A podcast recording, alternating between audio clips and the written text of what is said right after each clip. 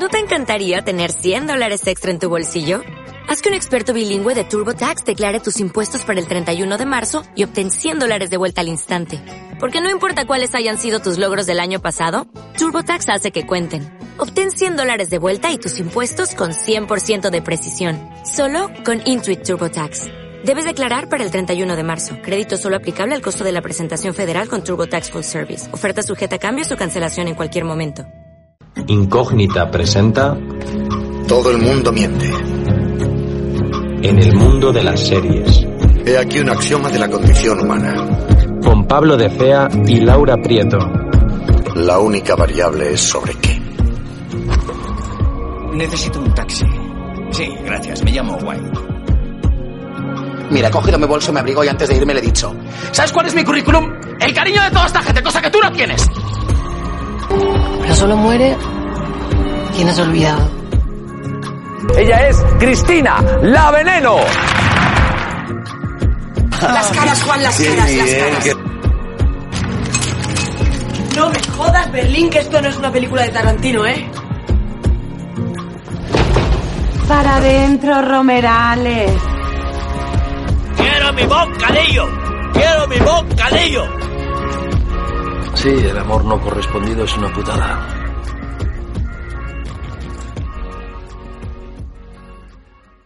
Muy buenas tardes, muy buenas noches, muy buenos días. No sabemos cuándo vas a escuchar este podcast, este podcast especial de Todo el Mundo Miente. Un podcast en el que vamos a hablar de una serie que se acerca mucho a nuestra realidad. Vamos a hablar de The Newsroom. Es una serie que podríamos hablar eh, y podríamos de decir que idealiza el periodismo. Es una serie de Sorkin y es una serie que a mí eh, me ha ayudado a conocer la visión de un periodista en una redacción mmm, difícil, digamos, ¿no? Una, una redacción que digamos que no es habitual. No sé qué te ha parecido a ti, Laura. Buenas tardes. Buenas tardes o días o noches a, a, todos y especialmente a ti, Pablo, por dejarme colarme en, en tu podcast. Y sí, yo creo que nos, nosotros teníamos que elegir una serie que nos gustase a los dos. Eh, lo tuvimos complicado y con esta no dudamos.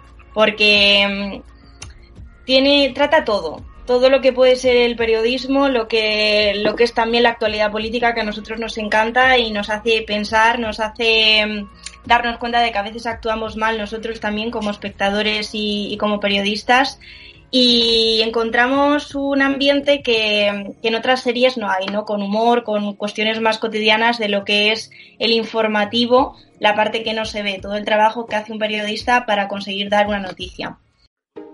¿Pueden decir por qué América es el mejor país del mundo? No lo es. ¿Qué hace que América sea el mejor país del mundo?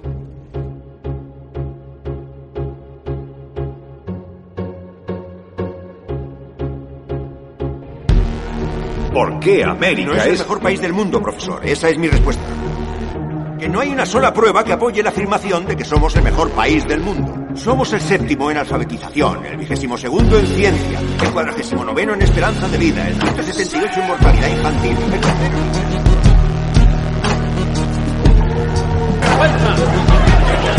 ¿Qué coño has hecho? Estás loco. ¿Qué ocurre?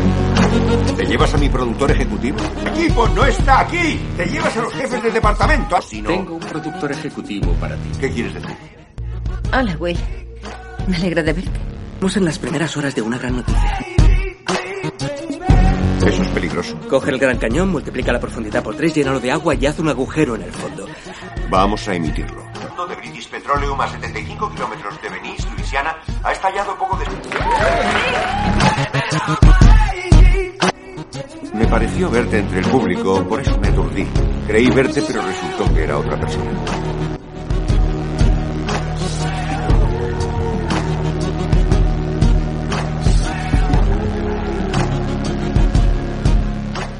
The Newsroom eh, cuenta la historia de una redacción de un canal de noticias 24 horas público estadounidense y eh, la serie comienza con una redacción, un programa eh, de noticias noche, es así como se llama el, el, programa, con un presentador que es muy famoso, pero que eh, está anteponiendo el ser, el porcentaje de visionado en la audiencia por encima de la información.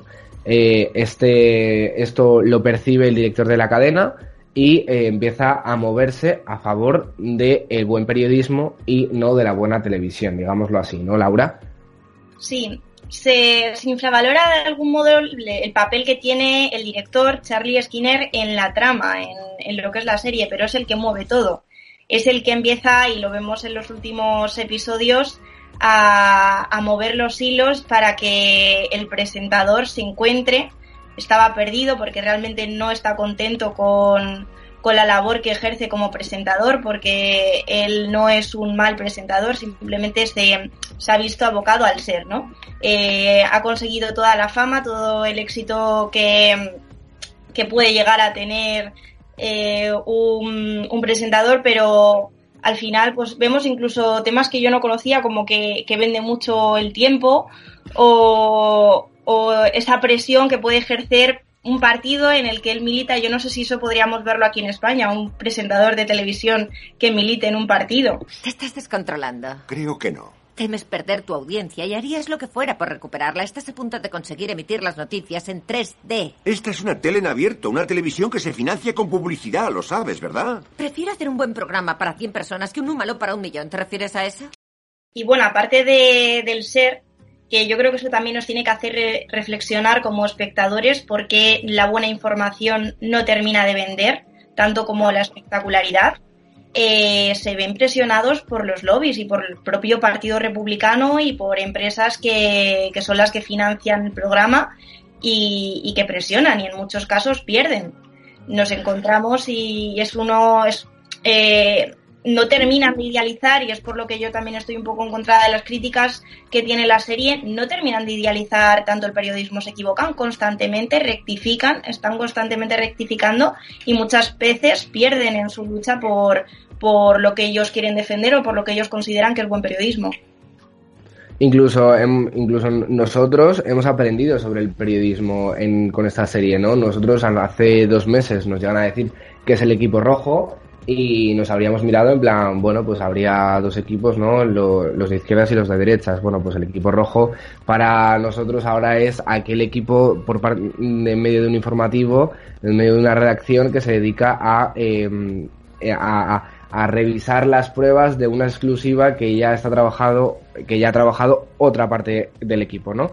Hay tres partes eh, de una redacción en las que se, o sea, al final se se verifica esa información, incluso aun, aunque la verifiquemos, hay espacio, hay margen de, error y en la propia serie te cuenta eso, ¿no? Que no siempre te, llegan exclusivas que son verdad, no siempre te, te, llega información que es verdad y la labor del periodista no es solo eh, verificarla una sola vez, sino verificarlas cuantas veces sea necesario, ¿no?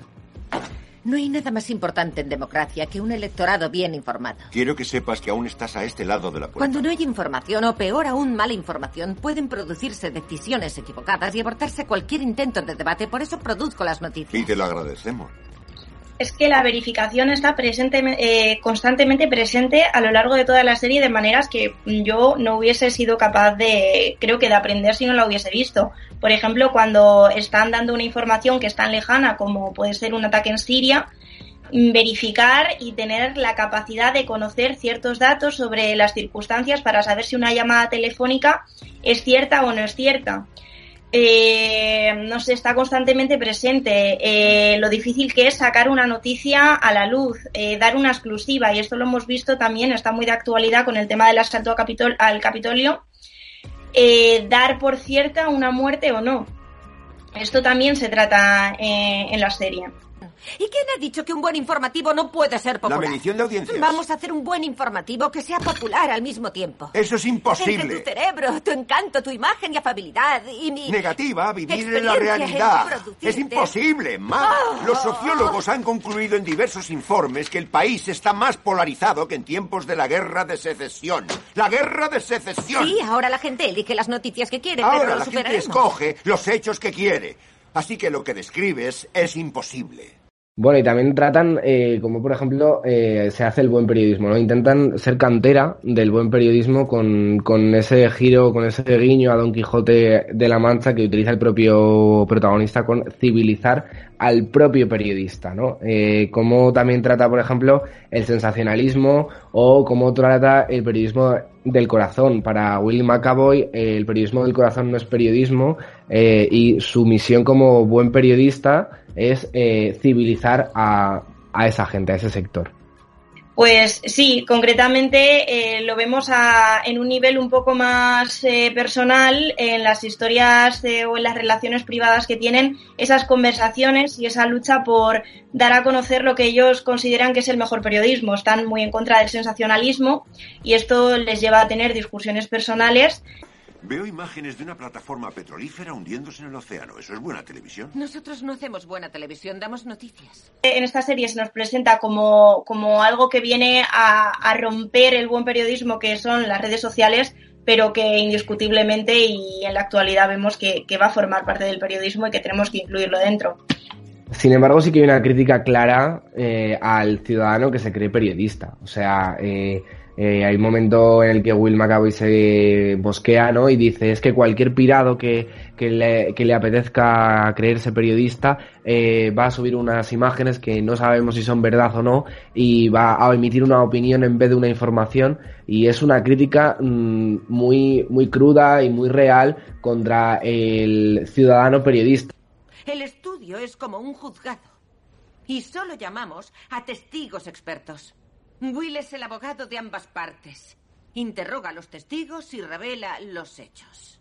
También eh, yo creo que es importante eh, explicar o cómo se ve muy bien ¿no? la coordinación de, los equipos de la propia redacción y cómo eso supongo que estará en las, en las redacciones eh, reales de de coordinación de, de, trabajo en equipo, de cómo una información entra por un, por un equipo y todo, y todo el engranaje empieza a funcionar. Y esto ocurre no solo en eh, las exclusivas o en las últimas horas, sino por ejemplo también en las elecciones estadounidenses. Algo tan, tan bueno que tiene esta, esta serie es que no se basa en historias ficticias, más allá de algunas puntuales, sino que la historia te va contando o la, o la serie te, va contando hechos reales, como por ejemplo lo, eh, las elecciones de 2012 de Obama o por ejemplo eh, una la la exclusiva de eh, cuando eh, asesinan o cuando abaten a Bin Laden, ¿no? Sí, recoge eh, los principales temas de actualidad de entre 2011 y 2014, incluyendo la primavera árabe, que también nos hace reflexionar sobre eso que hablabas tú del periodista ciudadano, porque ellos al final acaban teniendo que recurrir, en el caso de, de Egipto, a un periodista ciudadano, pero lo hacen con unos requisitos y una investigación previa de qué persona es, eh, que, que, es muy detallada. Y tienen dudas hasta el último momento de si esa información va a ser cierta o no lo va a ser. Yo creo que Sorkin lo que hace con esta serie es mmm, explicar al espectador cómo lo debería haber hecho, eh, cómo lo deberían haber hecho las redacciones, ¿no? Eh, en un mundo idealizado, y no tan idealizado por otra parte, pero bueno, eh, ¿cómo, lo deberían, ¿cómo deberían haber contado la, la, la información entre 2012 y, do, y, 2014 las televisiones? ¿no? Yo creo que, que, que, es como un guiño, como un, mira, deberían haber hecho esto, es una lección al, al periodismo. Y en ese punto explicamos las reglas que son que no hay. Pregunto a un candidato hasta que acabo. Cada uno empieza con una locución. Me gustaría terminar con una pregunta. ¿Qué habría hecho Will McAvoy ante un presidente como Donald Trump. Nos gustaría, o me gustaría a mí sobre todo, que Sorkin nos respondiera a esta pregunta con una temporada, una mini temporada de 3-4 capítulos con la campaña electoral de Donald Trump, con las fake news, con el asalto al Capitolio, con eh, la permanencia de Trump en la Casa Blanca, todas estas eh, cosas que han pasado estos últimos cuatro años con Trump en la Casa Blanca, me gustaría que nos las contara Sorkin a través de una mini temporada. Bien, tras la locución inicial, pasemos a las preguntas. Senador Santorum, su campaña es sobre la libertad. Y al parecer no quiere tener que contar a sus nietos dentro de 20 años que en tiempos América fue libre. Cite tres libertades que tuviéramos antes de la investidura del presidente Obama y que ahora ya no tengamos. Obamacare, para empezar. Obamacare ¿Ha tenido es lo más... que cambiar de médico? ¿Puedo acabar? No, señor. ¿Ha tenido que cambiar de médico? No. Pues terminamos así con esta pregunta sobre Donald Trump. Ojalá nos la pueda responder Sorkin muy pronto, Laura. Pues me ha encantado estar hoy aquí contigo, Pablo. Nos vemos en la próxima y nada, muchas gracias por invitarme. Nosotros nos vemos, nos escuchamos, mejor dicho, dentro de muy poco, aquí, en Todo el Mundo Miente. Hasta la próxima. Incógnita presenta Todo el mundo miente. En el mundo de las series. He aquí un axioma de la condición humana. Con Pablo de Cea y Laura Prieto.